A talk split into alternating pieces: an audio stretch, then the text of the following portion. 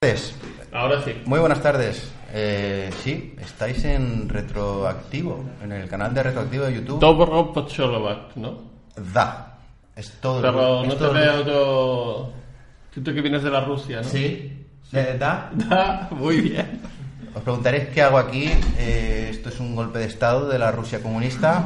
Si lo es, no lo es en su, to- en su totalidad, porque aquí podéis eh, ver a Chim, como todos los meses. Pero yo soy ruso también.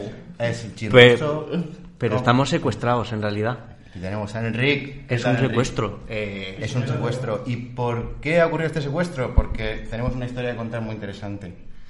Primero ha venido el corresponsal que tenemos de Retroactivo en Valencia, ha venido desde la península hasta Mallorca para hacer un, un tema bastante de los que consideraríamos nosotros los raros, los raros, ¿no? los raros. Bueno, ya es raro de que venga de solo para venir al podcast. Sí, esto, esto no es normal. Esto No es responde, normal. esto responde a una situación de emergencia. Mira, estamos, estamos aislados de los aliados. Eh, la Segunda Guerra Mundial nos ha dejado totalmente eh, fuera de fuera de toda, la, toda esa invención tecnológica que está apareciendo en el en Occidente y queremos ver cómo nos podemos poner al día porque hemos oído que los eh, americanos quieren volar al espacio, quieren volar cach- eh, cacharros al espacio, quieren hacer calculadoras automáticas, eso que si nosotros no queremos enterar. Así que vamos a Vamos a inventar, vamos a inventar. Así que vamos a, así que vamos a empezar, pues sí. Eh, recordaréis que tras la Segunda Guerra Mundial eh, Europa se, se dividió en dos grandes bloques, el Occidente, claro, o sea, el- dos grandes bloques separados por el telón de acero. Europa del Este, donde nos situamos, donde nos situamos realmente, y eh, Europa del Oeste. Eh, vamos a contar la historia de uno de los físicos y matemáticos Más brillantes. más brillantes de allí. El, el Alan Turing soviético lo llamaban. O de por ahí debía ser, ¿no? Digo yo, con ese nombre. ¿Tú oficialmente, qué sabes? ¿Tú qué sabes ruso? Oficialmente fue así. Os voy a contar la historia tal y como la vivieron. La viviste tú. el- cómo- sí, sí, yo tengo una edad tú. para vivirla y lo que no, pues y lo que no viví yo de primera mano, pues algún hermano, Saturnino. hermano, hermano mejor te lo contó. y Saturnino, que una pena que no pueda estar con nosotros ahora mismo, eh, nos podría contar. Veréis, eh, vamos a hablar de un, de un famoso físico y matemático ruso eh, que nació en 1902, pero la cosa no queda aquí. Veréis, estamos hablando de eh, Sergei, Sergei Alexeyevich Lebedev, eh, llamado como, como hemos dicho el Alan Turing soviético. Yo estaba esperando este momento porque yo siempre me equivoco con los nombres Hmm. y hoy te toca, hoy te to- van a tocar todos los nombres difíciles, Sí. o sea que Haber elegido te, te muerte. demos el testigo. Haber elegido muerte. A ver, digamos, verte. Veréis, este señor, que llamaremos Alexeyevich, por ejemplo, nació el 2 de noviembre de 1902 en Nizhny. Hijo de profesores, su madre era aristócrata, enseñaba además a niños pobres, mientras que su padre era directamente pobre. En la juventud fue un chico muy corriente, aficionado a la nata- natación, ajedrez, piano, aunque despertó interés por la electricidad bastante pronto. Estamos hablando de que nació en 1902. Y hasta donde sabemos, su padre no le pegaba. Pero esto estaba por confirmar. ¿Estás seguro? No lo A lo sabemos. mejor le pegaba, ¿eh? No sabemos. Que era ruso. Es que era ruso. O sea, a lo mejor el padre que no pegaba, mm, las autoridades se podrían, podrían decir, aquí pasa algo raro. Este, este padre no pega. Eh, era buen estudiante y muy simpático y vivaz, pero muy serio y callado cuando se trataba de trabajo. En 1928 se gradúa en Ciencias Electrónicas. En 1935 recibe el título de doctor en Ciencias Técnicas por su tesis sobre la teoría de producción de energía estable artificialmente y sistemas distribuidos. Este hombre estaba mucho con el tema de la, de la energía, de la, de la producción y distribución de energía eléctrica, que en Rusia, como en el resto de países, era un bueno era algo en auge, ¿no? Porque eh, había que llevar el, el- tema eléctrico a todas partes. En los años 30, eh, el todavía joven Alexeyevich eh, trabajaba para el Instituto, Instituto Soviético de, Energía, de Ingeniería Eléctrica, tratando de estabilizar, como hemos dicho, la red de distribución eléctrica en el país. Su trabajo requería de, complejos cálculos matemáticos, así que empezó a buscar formas de automatizar y acelerar estos cálculos. Vamos, que con un abaco este hombre no le bastaba, ¿no? ¿Con un, con un abaco? Un abaco. No, no, y con no. papel y, Papel y apuntes. y boli no bastaba de tiempo. Entonces pensó que quizás una máquina podría lograrlo y, y enfocó su vida a, a esas máquinas.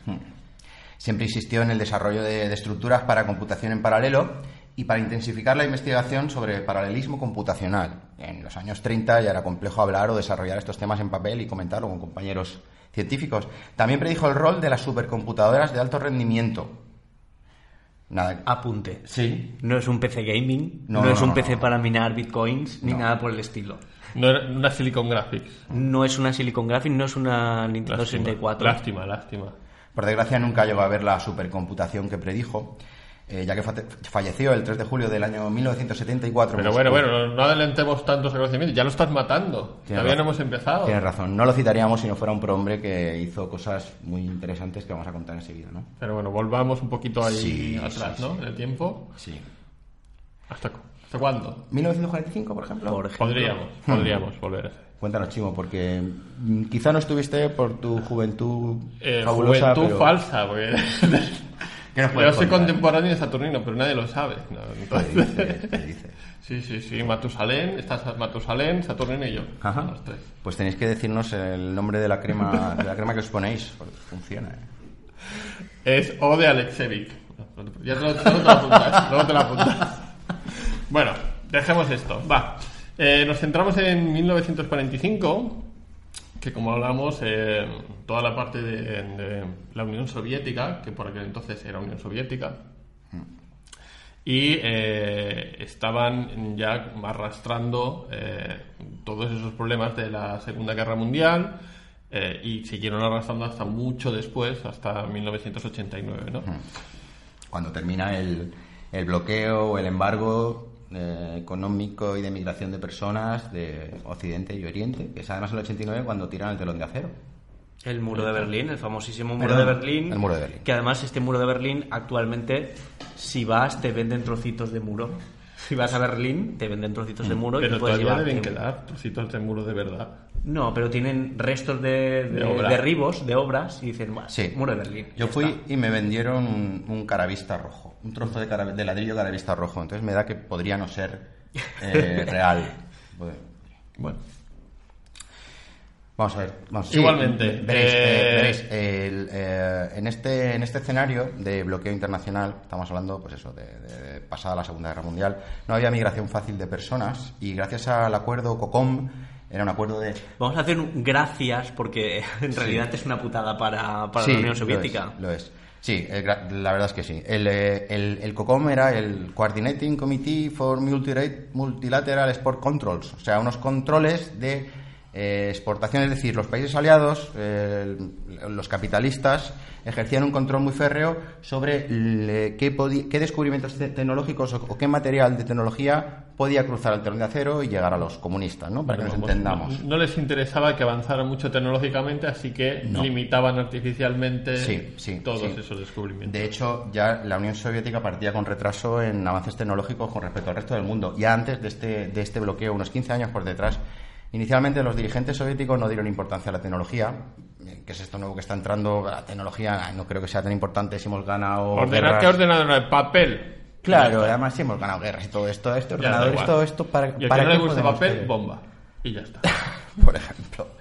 Eh, bueno, no dieron importancia a la, a la tecnología, pero el desarrollo militar empujó el empujó que, que ya empezaran a darse cuenta de que esto tenía de que esto tenía su, su futuro. Eh, sin embargo, mm, sí que había eh, era un país, como hemos dicho, el caso de, de Alexevi, que habían grandes matemáticos y físicos. La Segunda Guerra Mundial comenzó y retrasó un poco este proyecto de, de, de hacer esa esa calculadora. Porque Alexevic eh, tenía la intención de hacer una calculadora, una calculadora digital. Entonces, primero hizo un diseño en papel. La, segura- la la Segunda Guerra Mundial comenzó y retrasó el proyecto. Eh, se, se encontraba en Moscú, vivía ahí. Recuerda a su esposa como en los primeros meses de la guerra la ciudad se quedaba sin suministro eléctrico debido a los bombardeos, etcétera, y él se sentaba en el baño con una lámpara de gas escribiendo lo que para la mujer eran incomprensibles tiras de ceros y unos. Y si está escribiéndole al amante en ceros y unos. Es posible, y nadie lo entendía. Nadie lo entendía, nadie lo entendía. Pues no, porque esto tuvo, esto tuvo, esto tuvo un resultado rápido. ¿Os lo cuento? Pero al tirar de la cadena o... No, no, no. El pobre Ah, señor, vale, el vale, pobre vale. señor estaba encima con un, con un candil. Es, es, es- es horroroso. Pero y trabajando. vio la luz, vio la luz. Ahora mismo podría haber sido tachado como un loco. ¿eh? Pero en ese momento decía la mujer, bueno, pues voy a, voy a dejarlo.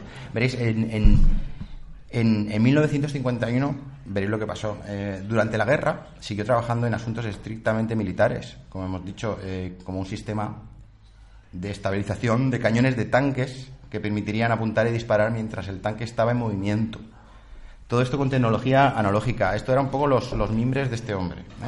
¿eh? Tras la guerra, al fin, estamos hablando del año 1951 ahora sí, pasó al Instituto de Ingeniería Eléctrica de Kiev, es una, no Moscú, sino la ciudad de Kiev. El gobierno soviético en este punto tenía como prioridades la investigación militar para mejorar misiles, la energía nuclear, que era eso, y la exploración espacial. Ya empezábamos a hablar de la, la carrera espacial con Estados Unidos. Eh, efectivamente. O sea, ya empezaba un poco en el interés de que había más allá, que había ahí arriba, ¿no? Eh, hablamos, de, hablamos de lo que no todo el mundo sabe, que la primera, sí, la primera eh, computadora electrónica de Europa se crea no en, no en Alemania, no en España, por supuesto, no en Inglaterra. No en Inglaterra. Efectivamente, sino en Ucrania. La primera computadora electrónica en Europa se crea en Ucrania en 1951. ¿Conoces algo, Eric, de esto? Bueno, además es de la mano de, de Alexevich, eh, que él mm, quería terminar ese proyecto que tenía de esa calculadora y que además había creado, como, como bien decías, en, en papel esos ceros y unos en la oscuridad. Y eh, bueno, él consigue mm, que lo envíen a un nuevo centro, un centro de trabajo que además estaba a las afueras de Kiev. Eh, primero había sido un monasterio, luego un centro psiquiátrico y al final un, un, hospital medio derruido por la guerra. Sí. Y además tenían que llegar con un, camino de tierra y lleno de baches, los llevaban en autobús. Es, que era un sitio secreto. Ojo, esto era eso, eh, alto secreto militar. Por lo que se estaba haciendo ahí dentro. Y bueno, él había reunido un equipo de unas 27 personas, entre ingenieros y técnicos. Bueno, ellos veían que el trabajo se retrasaba y seguían, cuando, cuando terminaba la jornada, se los llevaba a casa, a casa de Alexevich, y seguían trabajando hasta la madrugada. Eh, además, se tardó tres años en desarrollar esta máquina, mm. hasta finales más o menos de los 50. Desafortunadamente, eh, los americanos dos años antes ya habían desarrollado una máquina que además sería más potente, mm, la ENIAC, que además, eh, bueno, la ENIAC contaba con un presupuesto bastante superior mm. y además tenía unos 200 empleados en comparación a las 27 personas que habían trabajado en esta, en esta máquina. El ENIAC es un, creo, mm, es un tema aparte del que seguramente hablaremos en otra ocasión. Mm, tiene su historia. ¿Cómo llamaron a esta máquina? La llaman MESM. M-E-S-M. Así traducido, porque no me hagáis decir la palabra en ruso. Que la podrías decir. Que la podría decir, pero no, no, y porque además no está apuntada. No. Se dice pequeña máquina de cálculo electrónico. Hmm. De hecho, lo he encontrado, pero estaba en cirílico y he pasado. ¿Vale? No pasa nada. Vale, esto. nuestros amigos que del otro lado tienen disponible mm, la Wikipedia que en tanto nos gusta leer, salvo en esta ocasión que él ha trabajado fuera de la Wikipedia. Pero bueno, vamos a continuar. Que vamos no, que no, que la Wikipedia es. Esto está, clavado en la Wikipedia, tal lo ha dicho. Esta es la Comunispedia, ah, la Wikipedia que valga. Pues Pero la Wikipedia rusa. Eso, eso es, eso es, totalmente distinta. Bueno, en eh, realidad lo de pequeña máquina era casi una ironía. Bueno, no creo que fuera una ironía porque no sé si los soviéticos conocían la ironía. Bueno, igual 60 metros cuadrados para ellos era pequeño. Después de 300 metros cuadrados del anterior, 60 metros cuadrados en nada, un pisito. pisito. Bueno, la MELM hacía 3.000 operaciones por minuto y estaba formada por 6.000 válvulas. 2.500 de ellas eh, eran triodos y 1.500 diodos.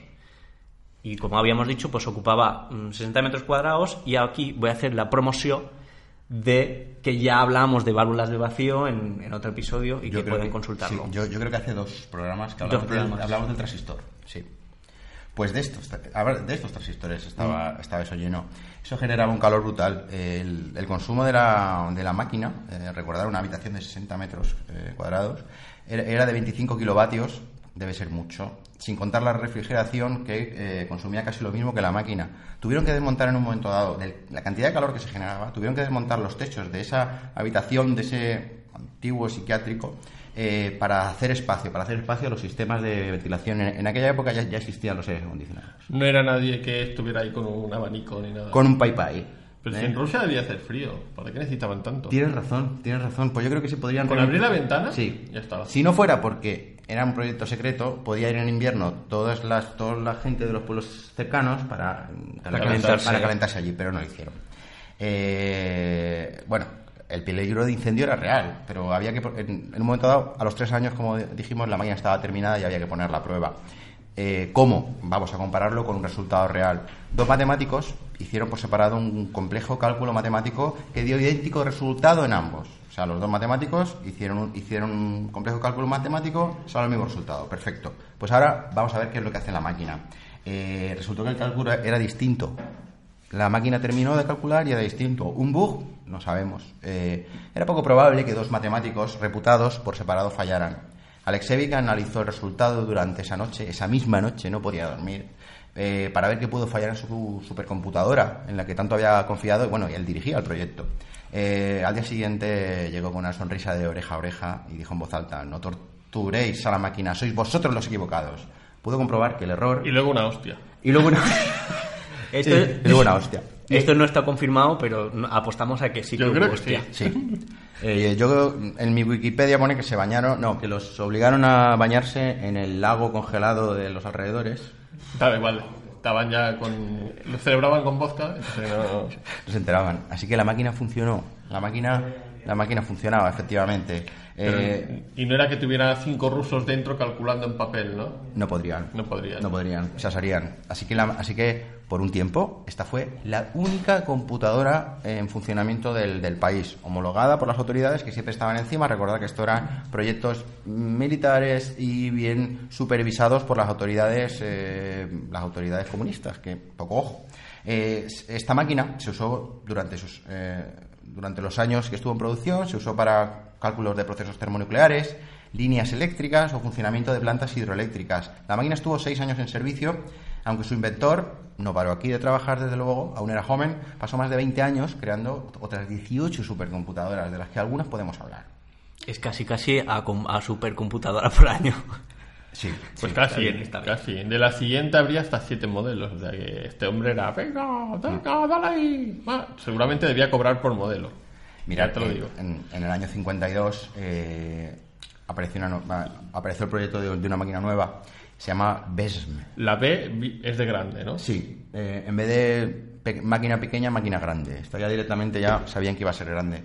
Eh, Alexevic estableció para esta, para esta invención de esta nueva máquina un sistema de trabajo y reparto de responsabilidades, asignando el diseño de la unidad aritmética a un tal Golo- Golokivistov y la unidad de control la realizó un tal Neslukovich. Creó un grupo en el cual había un núcleo de experimentados asistentes, diseñadores, muchos científicos jóvenes, con mucho entusiasmo e iniciativa. Este método de formación de equipo sería una constante en sus trabajos. Y para no decir su nombre, yo creo que lo señalaba con el dedo y le decía, tú, unidad lógica, tú. y ya está. Número uno. y, se número ahorraba, dos. y se ahorraba el nombre largo. Eso es muy posible. Eh, no tardaron en, en fabricar una máquina de potencia superior, que es esta, el BESM de la que estamos hablando, con bueno, el sistema de almacenamiento de cintas magnéticas, guardaban que guardaban 30.000 palabras y discos duros magnéticos, ya habían discos duros magnéticos, podían alma- almacenar 5.120 palabras. O sea, no era una gran capacidad, pero ya era revolucionario el tiempo. Eh, en ese mismo punto eh, había otro departamento de computación en, Moscú que sacó otra estación de trabajo que se llamaba Estrela. Eh, la BESM es esta segunda máquina de él. Por ser una, de las pocas computadoras disponibles en la, Unión Soviética, fue me- inmediatamente puesta a trabajar de forma intensiva. Pero su rendimiento real, hasta 1956, cuando fue modernizada, no era el rendimiento esperado, era más bajo. ¿Por qué razón? Eh, por la falta de tubos de memoria, digamos, un, un tubo de estos de Bueno, muy parecido a lo que hablamos de las válvulas de vacío eso y es, todas eso es. Bueno, pues, que... pues había unos tubos, unos tubos de memoria, el equivalente a la memoria RAM, de, al, Bueno, al almacenamiento de, de variables, de datos, eh, un, tipo especial de, de tubo de rayos catódicos. De acuerdo al, al diseño de Alexevic, estos deberían haber sido los componentes básicos de la unidad de memoria para la BESM. Sin embargo, estos tubos de memoria fueron eh, proporcionados únicamente a la computadora Estrella, la cual gozaba, por ser pedida por los militares, de una prioridad superior. La BESM fue considerada básicamente como una computadora científica, y aquí lo que primaba era lo militar. Menos estudiar y más atacar. Efectivamente, efectivamente. Podemos hablar de otra que, en la que empezó a trabajar. Pues si hubiera, si hubiera que hablar, podríamos hablar. ¿no? Podríamos El hablar. siguiente, como no, eh, también creada por el equipo de Alexevic Y esta la titularon y dijeron, ni BES, ni BEN, Flames, no. Dijeron M20. Sí. ¿Y por qué el 20? Pues el 20 era el número de 20.000 operaciones por segundo. Dijeron, pues hacemos la M20, 40, 50 y ya no me tengo que parar a pensar el número ni nada. Efectivamente. Ya está, era lo más rápido. Además, Además, cogí una, una mejora que de esta- la que también hablamos. de- Ah, claro, la de- anterior, era- esta- lo que quieren complementar la Wikipedia esta que estamos hablando, complementáis con otra Wikipedia que hicimos anterior, que es el de los transistores, que hablamos tanto de las válvulas de vacío como de los eh, semiconductores o transistores, de germanio, que fueron los que se usaron en este modelo. ¿Vale? Y claro, esto era en 1955, pero tardaron dos años en montar Y acabar de el, el- el- el original. Primero un prototipo y luego crearon el de verdad. Eso sí, eh, todo este sistema nuevo que emplearon para la M20, pues dijeron, bueno, pues si lo empleamos para la M20, vamos a hacer otra versión del BESM y lo mejoramos. Entonces ahí sí que Aún así, el M20 mm, no acabó de convencer. Su funcionamiento no era del todo satisfactorio. Entonces, por eso continuaron. Aunque en el- la M20 es considerada, al menos en el 58, la máquina más rápida del mundo para uso exclusivo militar. Eso es la anotación. Eso es. eh, eh, fue el año en el que, bueno, la versión final de la, de la máquina, de la nueva BESM, de la BESM 2, 1958, alcanzó un rendimiento de 10.000 operaciones por segundo. Antes hemos estado hablando de operaciones por minuto. Esto eran 10.000 operaciones por segundo. Si no se ha equivocado el señor de la Wikipedia, si no lo han escrito mal, si no lo han otros. otros, que Otros. no nosotros, sí. En esta máquina, fijaros, fueron efectuados los primeros cálculos que permitieron que se lanzaran al espacio por parte de la Unión Soviética los primeros satélites no tripulados y más tarde que Yuri Gagarin, del que hace poco se cumplió el aniversario, fuera el primer humano en orbitar la Tierra en 1961. Puesto también a la perrita laica, ya que ¿Eh? estabas. La perrita laica, ¿qué? También. ¿Y los chimpancés que mandaron Que qué? la historia, la historia la Bueno, eso da para otro podcast. sí, es que la historia la describen los vencedores, ¿sabéis eso? Así que de pues no, no podemos nada, se acabó, se acabó.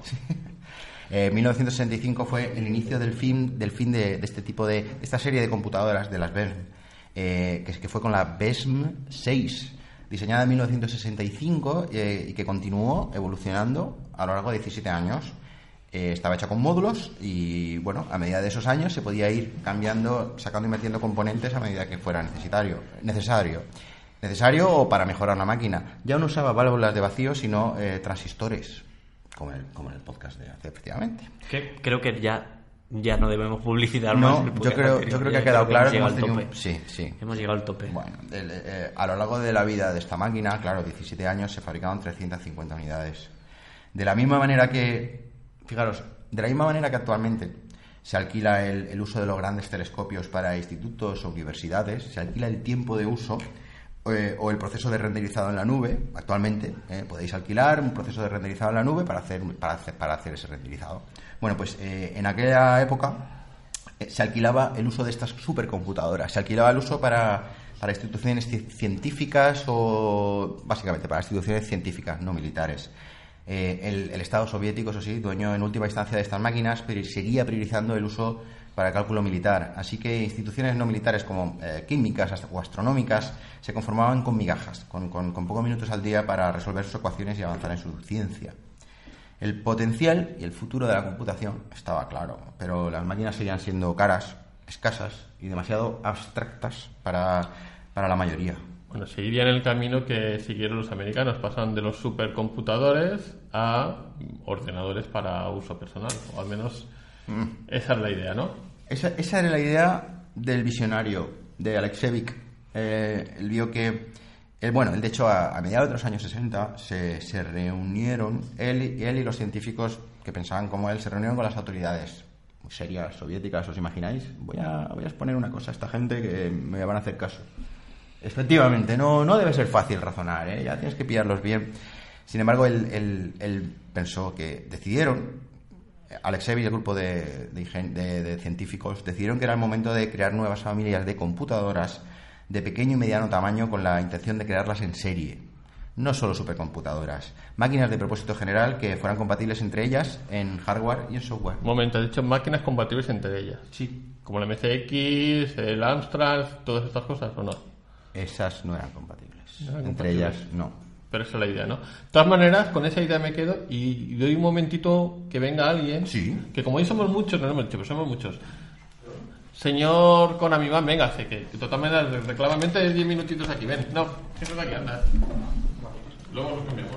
Alguien ha preguntado por usted, además. Ah, sí. Aprovechamos que se le echaba yo- de menos y, y aprovechamos. Yo no sé ruso, ¿eh? Hola, ¿Cuántos, buenas. muy buenas. ¿Cuántos, eh, ¿Cuántos meses, diría yo, sin, sin que puedan gozarte aquí los, los espectadores? Bueno, ya tocaba. A ver, pero la, la pregunta clara es: ¿y esto qué tiene que ver con el MSX? Eh, ¿Hubo un MSX soviético o, o no? Eh, bueno, eh, el estándar MSX fue ciertamente mm, relativamente famoso en la Unión Soviética. Eh, el MSX era un ordenador que una cosa buena que tenía es que, eh, bueno, eh, se comercializó con, con una serie de teclados distintos adaptados a, a las características de, de cada, de cada región. Y bueno, sí, eh, los rusos lanzaron una, una estación espacial en los años 80 llamada la Mir, en la que había un ordenador MSX. ¿Qué dices? Sí, sí, sí, sí, un, un Sony, creo, un F900, ujú, con digitalizador incorporado, digitalizador gráfico, un- una bestia. Eh, parece ser que, bueno, en aquella época un MSX era bastante más manejable y más potente a nivel gráfico que un PC equivalente. ¿El año lo puedes repetir, perdona? 1900. ¿Qué año fue? ¿86? 80 y puede ser. 80 y bastante, Sí, claro. no, no estoy Sí, sí. seguro. Vale, vale, vale, vale, Me vale, suena vale. el 86, pero no estoy seguro. Lástima que creo que no pensaron en sacarlo de ahí antes de dejar que la MIR se estrellara.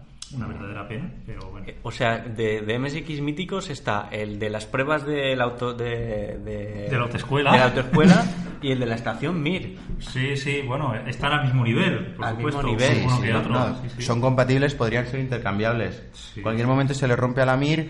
eh, es de noche, no tenemos, no podemos ir a la tienda a comprar un MSX, pero quizá podemos ir a Autoescuela Española Sí. a cogerle el ordenador y que nos lo dejen por unos, por unos cuantos meses. Sí, Pero vamos a hacer una cosita, Este amigos. ordenador, este ordenador es muy antiguo. Mándalo a la MIR. Venga, pues sí, nos lo quedamos. Pero volvamos, volvamos al tema que nos, que nos trae hoy y volvemos al 66.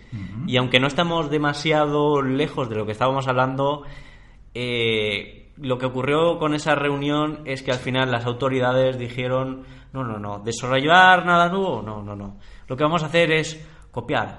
Vamos a copiar para progresar más rápido. Tenemos mucha prisa, ¿eh? Somos las autoridades comunistas y tenemos mucha prisa. Queremos máquinas ya, porque nos hemos dado cuenta que son importantes para el progreso militar, etcétera. ¿Quién me iba a decir? ¿Y, y qué dijeron? Pues vamos a copiar la mejor máquina que esté disponible. Y era la tercera generación que bueno, habían inventado los americanos, que habían creado, bueno, los americanos la habían creado un par de años antes y esto, por supuesto, disgustó a Alexevic y ni siquiera ni siquiera le dijeron que participara, eh, pero aún así él pues quiso seguir en el proyecto. Pues, tenemos aquí una, una irrupción. No, no tenemos ninguna erupción. No tenemos. Él estaba bastante enfermo, ¿eh? a pesar de que tenía una, una grave enfermedad pulmonar, eh, por ser fumador empedernido, seguramente por esas, esas noches mm, escribiendo ceros unos en papel, eh, consigue una cita con un alto cargo del gobierno ruso y le dijo, esta decisión de clonar va a llevar la caída ah, de la industria soviética, eh, en, este, en el sentido tecnológico. Sí. Ahora mismo sabemos que, que tenía razón, que tenía toda la razón, pero la burocracia pues mm, no quería innovación en este parte y, y además ah, todos los pronósticos que, había que él había hecho sobre la supercomputación eh, no, no tenían lugar en, según la burocracia. Eh, aún así, ¿qué se hizo? En, en 1968 aparece una máquina en Rusia, es, se llama SVM, pero es el clon de otra. Veréis, eh, en 1968, con ayuda del 1968, con ayuda del KGB, el Servicio Secreto Soviético, se pusieron a clonar la máquina del gigante americano IBM. Una máquina de tercera generación, de servicio probado, aunque antigua, IBM System 360, la que ayudaría a que el hombre en 1969 pisara la luna, americanos. Oficialmente se vendió como máquina de desarrollo, supercomputadora de desarrollo propio, pero piezas claves de hardware, documentos, fotos, lo que fuera, vino de otro lado, del oeste. Y aquí hay una sección de interruptor y como no está Chim y no está la para hacer el ruidito, hacemos el interruptor. Había un... Vale, ruido incómodo. Señores, empieza el interruptor. El interruptor. Interruptor. Es el interruptor. Es un interruptor. Y como estamos hablando de clones, de espías, eh, qué mejor que hablar de un avión que le encanta, le encanta a Saturnino y me encanta a mí, el Tupolev Tu-144, apodado Konkordotsky. ¿Por qué lo llaman así? Bueno, lo contaré. El 31 de diciembre del 68 se presenta el primer avión supersónico comercial. Esto fue dos meses antes que el británico-francés, que el Concorde. Pero la, la historia de este, de este avión empieza algunos años antes, en el 61. El que era presidente de la Unión Soviética, Nikita Khrushchev, se enteró del proyecto Concorde y dijo, tenemos que conseguir adelantarnos. Eh, con la Guerra Fría, como habíamos dicho, la tecnología no traspasaba esa frontera y ellos estaban, estaban en la, digamos así, en la carrera, ¿no? Deberían, querían despuntar ah, tecnológicamente lo, lo más deprisa posible.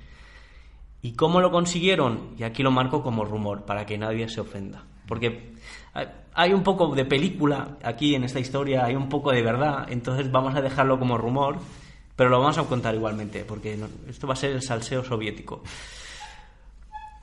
En 1963, eh, algunos agentes del KGB fueron entrenados con el objetivo de conseguir los planos del diseño y de motores del Concorde Iban a copiarlo. sea como fuera, al cabo de unos meses ya tenían esos planos en la Unión Soviética. Si bien es verdad que eh, los soviéticos a principios de los 60 ya habían empezado con un diseño propio de un avión supersónico, en el 65 se dieron mejores resultados, supuestamente gracias a estos planos robados. Y al trabajo del equipo de Andrei N. Tupolev, que da nombre a la compañía Tupolev. No, no todo fue bonito, ¿verdad, Enrique? No, cometieron un pequeño error. Eh, los espías habían robado los mapas, los planos, pero no eran los definitivos. eh. Los definitivos habían sido los séptimos y ellos tenían los segundos. Y tenía algunos graves fallos de funcionamiento. Shit. ¿Qué pasó? El Tupolev 144 era muy semejante al Concorde. Por eso mm, la prensa occidental mm, lo llamó el Concordotsky, para como guiño como guiño del Concorde pero leído como en ruso. Y también ocurrió algo, bueno, en el 68 el Tupolev eh, vuela, hace su vuelo inaugural, cruza por primera vez la barrera del sonido en el 69 y se convierte en el primer transporte comercial que excede al Mach 2, la velocidad del Mach 2. Pero ocurre también un desastre, como ocurriría también con los Concorde.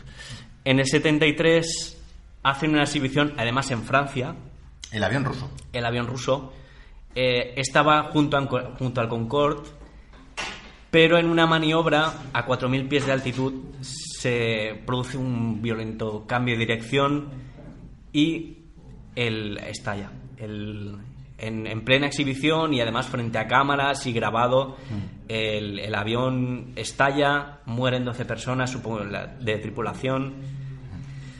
Luego, los motivos del accidente nunca se dejaron claros. Eh, se dijo desde que había sido un fallo del piloto, se habló de sabotaje, se habló de que la versión que ellos tenían, sabiendo los fallos, sabiendo los occidentales, los fallos que tenían, se le pidió al piloto hacer unas maniobras que sabían que no podían funcionar. También se dijo que en la trayectoria, en la trayectoria de este avión eh, pasó un, un Mirage y que tuvo que maniobrar para, para evitar el choque. En fin, la verdad es que nunca sabremos exactamente lo que pasó. No. Después de 103 vuelos eh, y un segundo accidente, eh, en el 78, es retirado de servicio, era demasiado caro, no era rentable y al final solo se fabricaron 17. Y hasta aquí este pequeño juego de espías. ¿Qué te parece? ¿Os acordáis que... Que, ah, claro, es verdad. Ah, no, no, no me da tiempo. Bueno, venga. Bueno, espera. ¿Sabes? No. No da tiempo, imposible, es imposible. Mirad.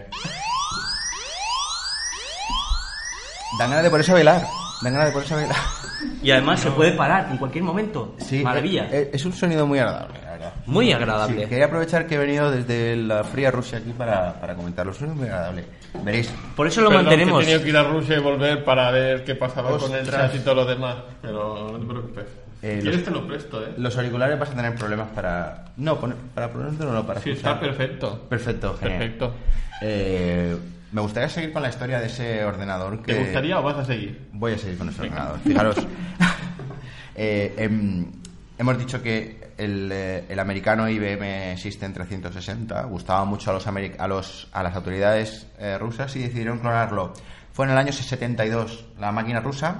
Aparentemente era una, era una, era una máquina original, no, no nos hemos copiado de nadie. La, la tuvieron lista en 1972, la SVM. También se produjo en serie. El Estado se gastó una gran cantidad de dinero aquí porque, eh, bueno, habría que conseguir copiar esta máquina como fuera, a pesar de la documentación traída.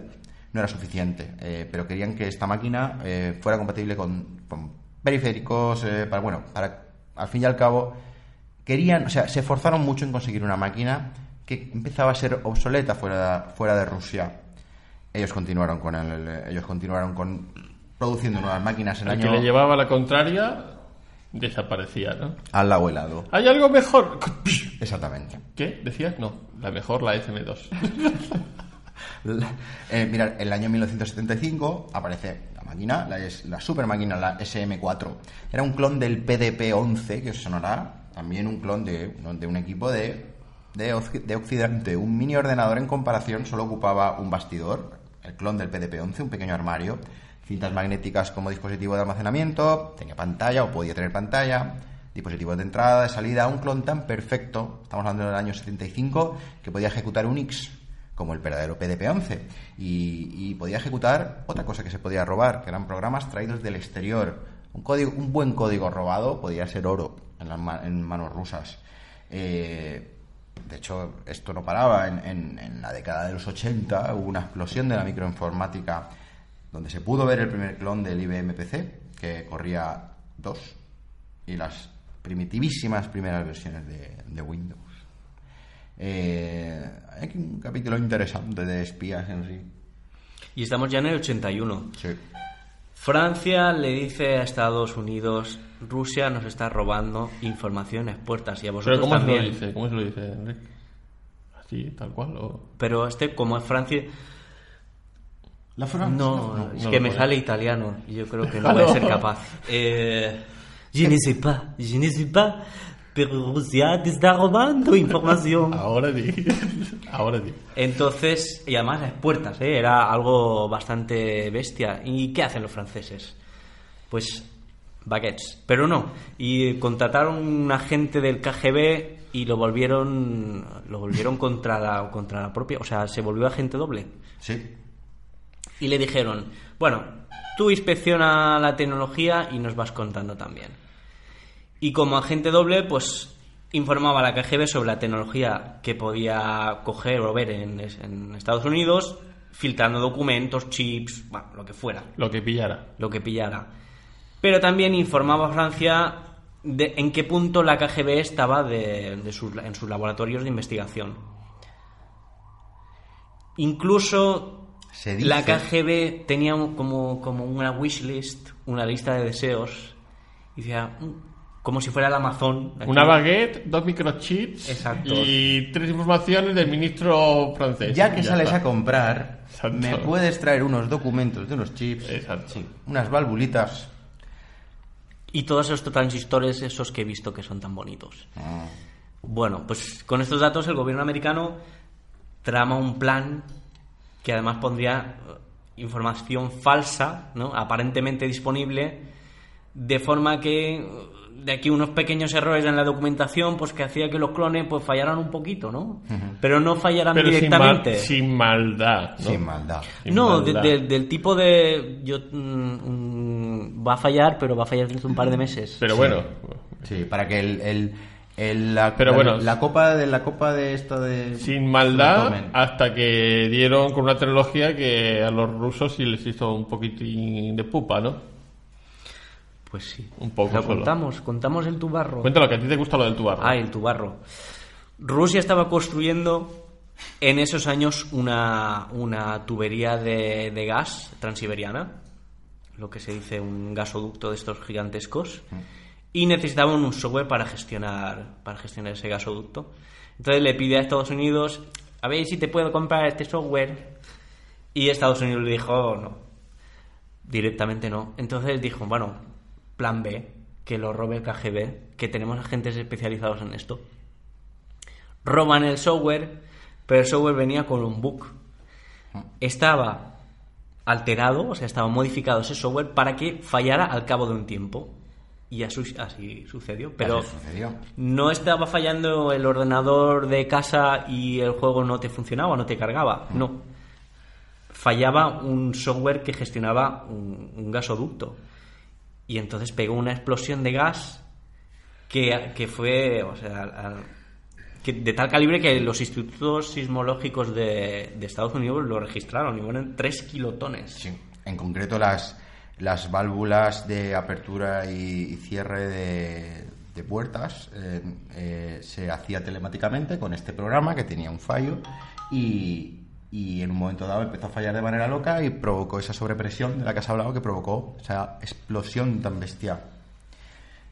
Quiero hablar de una cosa, Enrique. Dispara. Eh, mira, eh, esto no No paraba. lo digas tan alto. ¿Eh? que estamos hablando. Hostia, que es ruso, no, no, no. Sugiera, no dispare. Tienes razón, tienes razón, tienes razón. Mira, esto no para. Todo esto está tocando a las altas esferas, a militares y tal, pero ¿qué pasaba con la gente de la calle? ¿eh? Con la gente de a pie de calle. Bueno, en los países capitalistas, digamos, en, en Occidente, veíamos en los primeros 80 el, comienzo de los microordenadores que podían enchufarse a la televisión de casa o, o, bueno, ser usado en colegios. ¿Y cómo era la situación aquí? Eh, países como Polonia, Checoslovaquia, Rumanía, más cercanos al oeste, ¿eh? más cercanos a donde estamos nosotros, tenían más influencia de productos americanos y europeos. Eh, a, pesar del, a pesar del fuerte telón de acero, podía llegar Coca-Cola, o la conocían, podían llegar de contrabando cintas de VHS, ahí tenían a Rambo, entre otros, y sobre todo revistas de electrónica con circuitos y microordenadores. ¿Qué era eso que venía del otro lado? Eh, la comunidad de aficionados a la electrónica... aquí el anuncio ese de si sabes programar, sabes informática. ¿Nos? Ostras, no, yo es que soy muy joven. Ah, a lo vale. mejor, no. yo- A lo mejor yo era por- yo- ruso. yo porque porque era otro borrachero de programite. Y era así. no sabes programar, no sabes informar. Eso. Exacto. Mira, ves, la- con la- Animal lo ha sabido. Si es que estando Néstor aquí, no sé qué hago yo, sinceramente.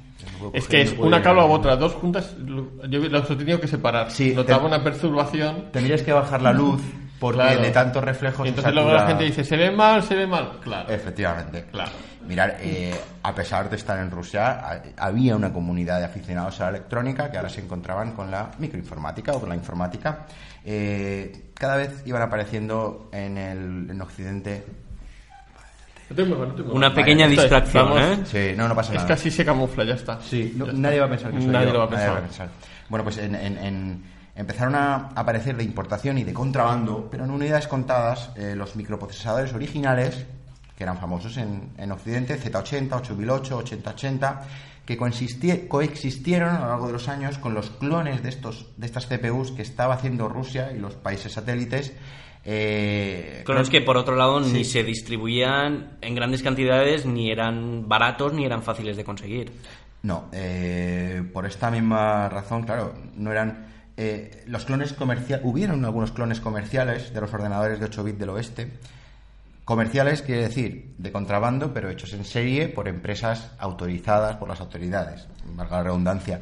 Pero no eran nada baratos, pensados para escuelas o oficinas, pero no tanto para la gente en sus casas. ¿Qué podía hacer la gente en sus casas con esas maquinitas, esos Spectrum que, que veían, que veían es muy escasamente? Programar en Basic. Programar en Basic. Ya está.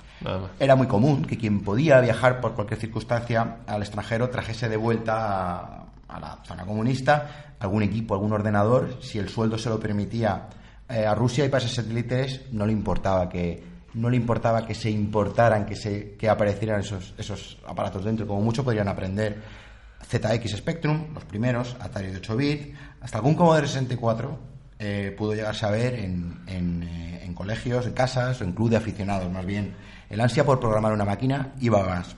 Los aficionados más avanzados eh, sabían que era posible replicar, clonar los equipos. Cómo no, si Rusia clonaba todo. Eh, con, con los chips necesarios, eh, puertas lógicas, los, las CPUs, algunos que otros integrados auxiliares, memorias, podías hacerte un ordenador si conseguías las piezas, como si fuera un puzzle. Y si te faltaban piezas, podías buscar componentes alternativos para construir tu equipo. y ensayo y error. Así aprendían. Eso hacía que muchos ordenadores, muchos ordenadores clones fueran únicos, eh, porque lo habías hecho tú en tu casa con tus piezas y con los, eh, bueno, si no tenías tal pieza o no la conseguías, no te llegaba, pues en vez de con este chip, con, cuatro. Eh, eran compatibles, supuestamente, pero distintos en su, en su interior. Se conoce un caso en Rumanía, aunque hay muchos casos en, en, eh, en el bloque comunista, un caso de un clon de un Spectrum. En un momento en el que nadie podía emprender ni montar una empresa sin permiso, en, los, en, las, eh, en las habitaciones de una universidad, eh, unos estudiantes hacían clones del Spectrum también que llegaron a venderlos de manera ilegal. Y Bueno, no eran Spectrum, tenían su propio nombre. ¿Su propio? ¿Nombre no? Los Sí. Cobra. Estamos hablando del Cobra. Es que suena bien, suena mejor que Spectrum. Dan ganas de buscarlo Pero en, no es, en eBay ahora mismo. No es el Cobra Misión y yo los busqué, pero no, lo encontré. No, no. Super Cobra tampoco, Cobra ¿no? tampoco. Mira, mirad, eh, vamos a hablar de, rápidamente de Mihai Moldovanu. Era un joven estudiante que junto con otros compañeros aficionados fueron fabricantes a pequeña escala de equipos de un clon del, del ZX Spectrum, llamado Cobra, como digo. Era un clon de un clon. Eh, no, no, no- tenían un problema, se lo estaban jugando. Si los pillaban podían echarlos de la universidad y encarcelarlos incluso. Eh, conseguían placas base, placas base de contrabando, procesadores al tiempo, RAMs, puertas lógicas, resistencias, LEDs, bueno, pues eh, teclas, teclas de teclado, cables para soldar, todo esto lo iban consiguiendo también por piezas en distintos momentos del tiempo. Lo vendían como un kit, ¿eh? como, como un paquete, para que se lo hiciera cada uno, o los vendían ya, ya montados más caros. Mientras que el Spectrum original costaba a, a precios de allí eh, la mitad de un coche, el Cobra costaba muchísimo menos, o sea que era bastante interesante. Costaba la la- un cuarto del coche, ¿no? Efectivamente, efectivamente. Una Se- puerta o algo, no sé. seguía siendo seguía siendo muy caro, pero ya no era la mitad. Eh, había importadores que conseguían traer ciertas unidades de ciertos ordenadores. Estos equipos llegaban tal cual, es decir, en un momento dado podía llegar a una, a una ciudad de pequeño, no sé, una ciudad de 30.000 personas, de repente llega alguien con, con dos, con dos MSX, podría ser, pero sin documentación, tal cual. Saben que lo enchufan y aparece ahí el cursor parpadeando y el OK, no saben bien bien qué hacer. Eh, al llegar sin manuales, documentación, etcétera, las revistas, había revistas de, de aficionados, fotocopiadas, os imagináis, ¿no? Como los primeros fracines, pues.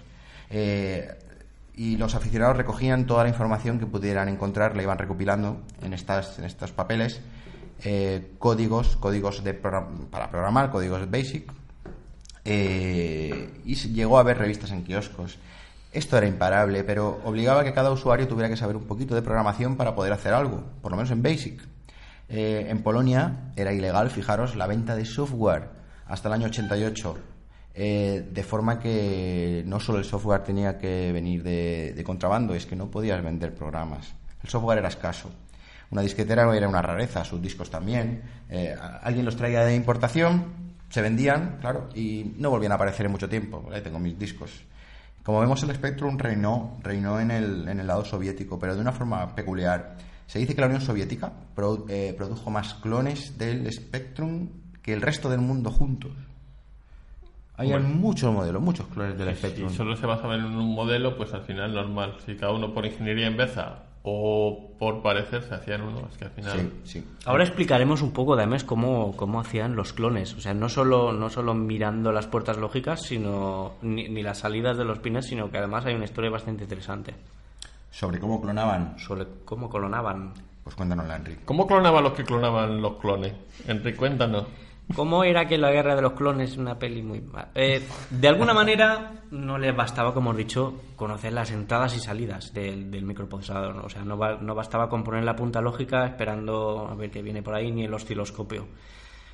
Ellos querían clonar tal cual el, el chip, el procesador. Porque ese sería más o menos el, el triunfo, ¿no? Conseguir eh, clonarlo. Las técnicas además son parecidas a las de hoy y es que a un chip se le va, por decirlo de alguna manera, afeitando la corteza a base de, de químicos, de sistemas químicos y mecánicos y viendo, quitando la primera capa de, de silicio y se va extrayendo, extrayendo y viendo cómo está montado, esa- cómo están unidos esas Porque- conexiones. Porque al fin y al cabo eran puertas lógicas dentro de un integrado. Correcto, Entonces, que con ver qué había múltiples capas de, de silicio con, Sí, sí, sí. con puertas lógicas. Ellos llegaban, digamos, eh, había que coger un rascacielos y coger cada piso, afeitar desde arriba cada piso, hacer una foto con un microscopio, afeitar ese piso, el último piso, pasar al siguiente, ver qué había debajo, capa a capa. Y si se te velaba el carrete de la foto y habías perdido la 22, vuelta a empezar. bueno, aún así, eh, los americanos sabían que los estaban copiando. Estos americanos están en todo. también. Y en el 84... Ellos de copiar también sabían. Ellos también, pero pasa que ac- no trasciende al final. No. La copia americana no trasciende. Bueno, en el 84, una compañía americana digital eh, tenía una CPU que era, eh, bueno, el de su máquina Microvax. Escriben un código en cirílico, en ruso, en sus chips, en los originales. Pero, pero fuera. No, no, no, no, no. No se veía, no estaban en la parte exterior, sino que lo habían puesto microscópicamente en el silicio, sabiendo que en, a- en algún momento lo intentarían clonar y serían capaces de leerlo. De, y el mensaje que ponía era, bueno, Bugs pone, eh, when you care enough to steal the very best, o sea, cuando te preocupas de robar a lo mejor o en robar a lo mejor. Bueno, aquí incluso llegan, los rusos incluso llegan a, a poder clonar los Intel 286 a pesar de su complejidad y además a pesar de que tenía 134.000 transistores. Y, y- y, bueno, tenemos aquí un... Se oye, se oye un Se poco. nos oye un poquito. Que se oye si estamos solos, pues que nos están espiando. Si no tenemos eh, cámaras que nos, nos van a clonar. Ahora ahí hay unos de estos y nos van a clonar. A ti te pueden afeitar como los chips. Me podían afeitar capa a capa. a tú ya vienes expuesto de serie. Eh, sí, no, yo vengo, yo he puesto de serie. Has dicho que los, has dicho Enrique que los que llegaron a clonar los 286, pero no era un clon perfecto precisamente. no podía funcionar a la velocidad original, sino que iba bastante más despacio. Eh, algunos procesadores sí pasaron la barrera por ser considerados antiguos y no peligrosos co- por el COCOM, como el MIPS eh, R3000, que tuvo su uso en estaciones Pero de trabajo. he oído, he oído un joder allí. Un momento, un momento. Pero espérate, búscate ahí. ahí- No, espera, mientras, espera. mientras yo digo del joder que se ha ido por ahí al fondo. Un momento. Eso es señal de que alguien quiere intervenir. Sí, sí, sí. Sí, sí, sí, sí, sí, sí, sí, sí. Pero espérate un momento. Que no lo tengo preparado aquí, pero dale. Vamos a invitar a Saturnino. Venga. ¡Que pasen los Saturninos! Esos aplausos. Muy bien, muy bien. Y con todos ustedes en el cuadrilátero Saturnino. No me cago. ¿Para qué más? ¿Para qué más? Le podéis seguir en redes sociales, Twitter, Facebook, Instagram. tiene todo. Lo tiene todo. Tiene todo. Buscarle. Paloma mensajera. Ahora, buscarme. ahora de momento, paloma mensajera. Eh, Cuéntanos, ese joder a que venía. no, eh, que el R3000 eh, de la familia de, de chip de, Play- de PlayStation, la CPU de PlayStation. Pero no- hemos dicho que tiene que ver con la Saturn, no con la PlayStation. bueno, que la, la ¿En qué rival quedamos? ¿En era qué la rival Ah, de bueno, bueno. la Sega Saturn. Ahí sí. Ahí, mira, por esta vez te lo perdono. Sí, Pero aparte de eso, pues ¿qué tiene que ver con la Saturn? Bueno. Pues eh, Hay alguien que quiere participar luego también, ¿no? No, bueno, eh, a finales de los 80 salió el R3000, ¿no? Eh, para estaciones de trabajo y todo esto. Y bueno, eh, directamente con la Saturn mm, no tiene que ver. A lo que sí tiene que ver es lo, lo que es la caída de- del mundo soviético, ¿no? eh, en cuanto a cómo reaccionó el mercado después y así se pudo vender mejor o peor, por increíble que parezca, eh, la Saturn. o sea, Bueno, de- de- eh, la influencia que tuvo ¿Y el estás seguro que no intentaron clonar la Saturn, los rusos? ¿Hay alguna? ¿Tú qué Sí, sabes? Era el de Saturn? 94, el bloque soviético cayó en el 91. Bueno, ten en cuenta que crearon un clon de la NES. Sí, bueno, vale. Pero, Sí, sí.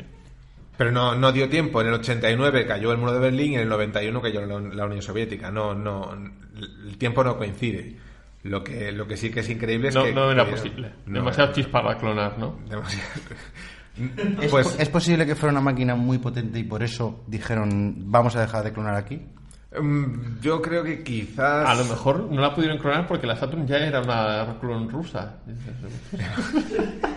De la PlayStation. Pues tú te, te puedes meter un montón con la tecnología rusa y hacer lo que quieras, pero eh, Eh, que ya es la hora. muchas ya, veces... ya hemos acabado ya, ya está. Ahora ya es... Ya está. Muchas veces, eh, como pasó al final de la Segunda Guerra Mundial, al final de la Segunda Guerra Mundial, eh, los americanos y bueno, los aliados fueron a, a lo que quedó de Alemania, ¿no? Y se quedaron con todos los secretos tecnológicos, eh, incluidos los rusos. Y pasó exactamente igual con la caída de la Unión Soviética. Fueron los aliados, fueron a la Unión Soviética y se quedaron con absolutamente todo lo que había, incluidos científicos que en vez de vivir en... A golpe de talonario. Sí, sí, en, en Nizhny Novgorod, pues pasaron a vivir en Palo Alto. O sea, da igual. La cuestión es que se llevaron una sorpresa, porque muchos de los diseños rusos que creían clones no lo eran. O sea, la primera base sí que fue un clon y luego a partir de, de esos clones desarrollaron su propia tecnología. Es más, incluso lo que son eh, las conexiones eh, entre lo que es, mm, bueno, hablando ya de un poco de ingeniería aeroespacial, eh, lo que son los taxis espaciales, los que se utilizan hoy en día, la Soyuz, para llegar a la estación espacial, eh, las conexiones a la estación espacial siguen siendo rusas. Rusas de lo que era el mundo soviético. O sea, no ha cambiado realmente nada. O el transbordador espacial ruso, el Buran. mm, cuando vieron los diseños en sí, que creían que también era una copia, se quedaron espantados porque dijeron, no solo no es una copia, sino que han llegado a conclusiones extremadamente sencillas que incluso superan a las nuestras.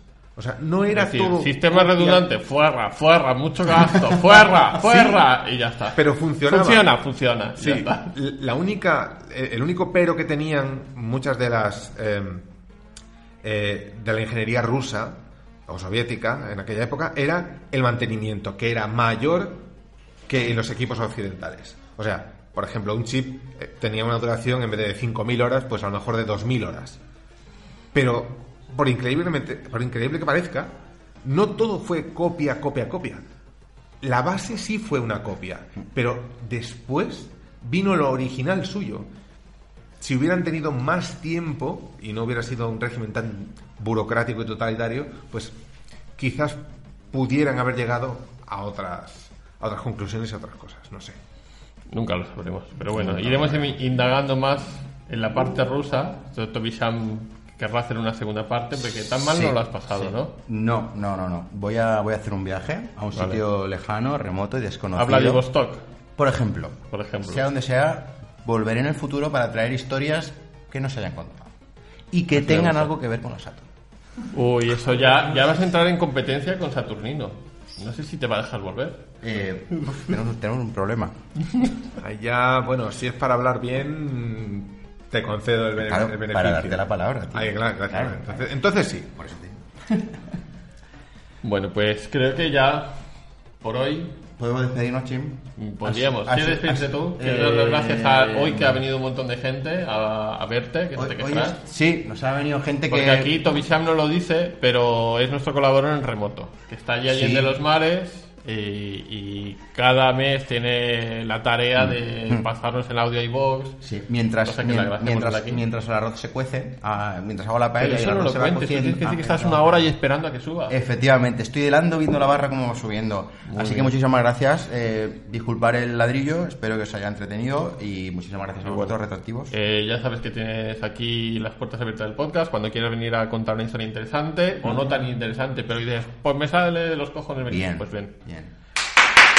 Así que, bueno, hay un fan Bueno, de Sega que ha aplaudido eh, un montón. Nos, nos van a... Caldés, ¿quieres salir aquí a decir algo? Caldés. Caldés. Una última cosa sí que sí que podría decir que nos ha dicho que los Spectrum, que absolutamente todos los microordenadores que había en la Unión Soviética se veían en monitores. Pero ¿en qué monitores? Monitores rusos, de tubo. Sí. Tranquilo, Antonio. to- todos los que tengáis monitor ruso, enviárselo a, No. a Saturnino porque lo necesita. En la época, como ya habíamos comentado en antiguos podcasts, había tres modelos, PAL, SECAM y NTSC. Y la Unión Soviética, el mundo soviético, adoptó el secuencial de memoria, el SECAM, el francés. Así que absolutamente todos los microordenadores también estuvieron influenciados por el modelo francés de televisión de tubo. Sí, señor. Bueno, muchas gracias por su deportación, señor Saturnino. Vuelva usted a su redil. Espera, venga. Venga, rápido, rápido. Caldés, ¿qué quieres decir? Entra, anda. Entra, entra, hombre. No vamos a negro. Ah, que nos vamos, que nos vamos, No, nos vamos, que nos vamos. vamos. Un- una hora, chicos, un placer. Hasta la próxima. ¿Qué pasa? Nada. No sé, ¿ya está acabado esto? ¿Qué te iba a decir? Uy, uy, uy, que... uy, uy, uy, uy, uy. que eso, que ya...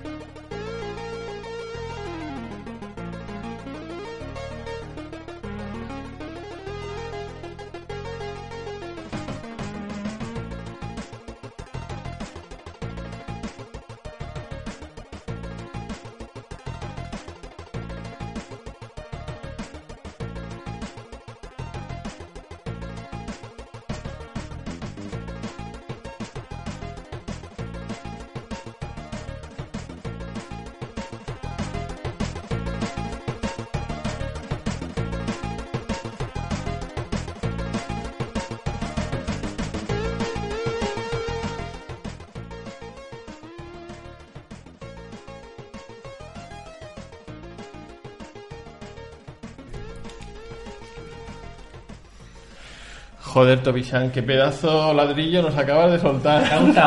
¡Ostras, tenías pelo! Acabo de venir desde un templo judío chino solo para decir una cosa. Por favor, no digáis la MSX. Porque La M- es la computadora. Estaba durmiendo, estaba más 8 horas ahí en mi casa en Tokio y escucho la MSX. Me tiene que decir. Porque es la computadora MSX. Por favor, niños, no digáis nunca la MSX ni el Astran. Por favor, no digáis el Astran. Por favor. Ya está. ¿Solo ha venido para decir eso? Bueno, he venido también para avión unas, y vuelve. unas fotos. Unas Pero, fotos que ¿qué- he sacado qué foto y ni qué niño me currado un vídeo mientras venía para acá porque Enrique dice, no, lo hago yo, lo hago yo. Digo, no, Calla, hombre, calla, calla, calla. Mira, anda. Barça San Diego.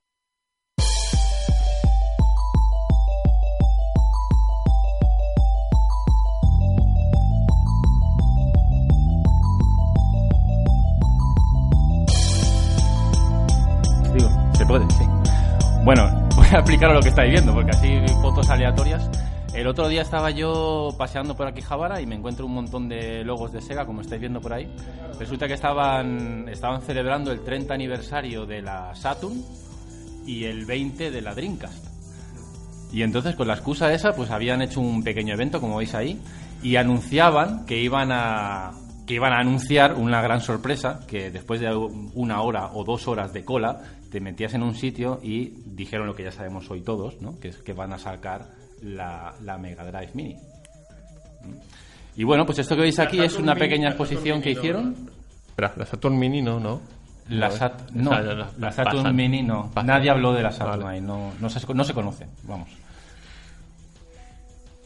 Bueno, pues esto que estáis viendo, ¿no? Un pequeño stand que pusieron con todos los periféricos de, de Sega, eh, un montón... Bueno, había como también una, un museo de todos los videojuegos de Sega, o casi todos, porque te podías perder por ahí dentro viendo juegos.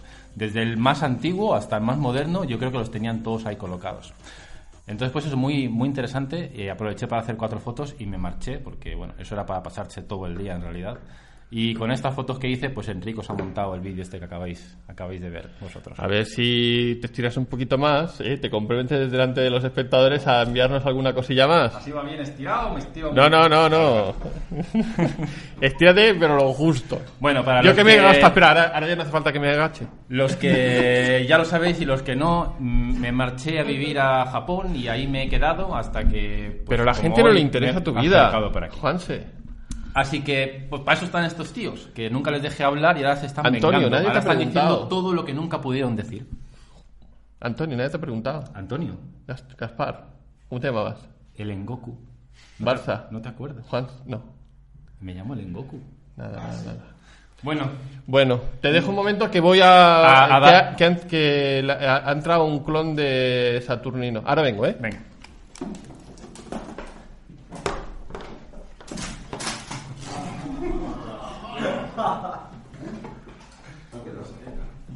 ¿Y esta mierda de podcast que habéis hecho? Pues me han dicho que salga, yo no salgo, no sé. Pero señor del Zulo, usted no estuvo en esa época. Pues por supuesto que sí. Yo era uno de los chips clonados rusos. Usaron las capas. Y aquí no habéis puesto ni, ni, la- ni el martillo, ni el CCCP, ni Lenin señalando. O sea, hubiera sido genial y os lo saltáis todo. Aprovecho para decir que busquéis por YouTube información sobre máquinas recreativas mecánicas rusas. Muy interesante. Mi, mi consejo de hoy. Ahí lo dejo. Venga, coño, di algo. Puta. Ahora, ahora tengo que hablar yo, pero si yo no tengo guion. Si yo no tengo guion. Da igual, a tomar por culo todo el mundo, mira. Saludos a Vladimir. A por culo Vladimir. todo el mundo. Todo el mundo, venga. ¡Hala! Venga, hasta el- gente, hasta más el gente. próximo mes. Vladimir, espero el ¡Tomi-san, que no se te veo! Nintendo apesta. ¡Eh! Uy, qué de nuevo.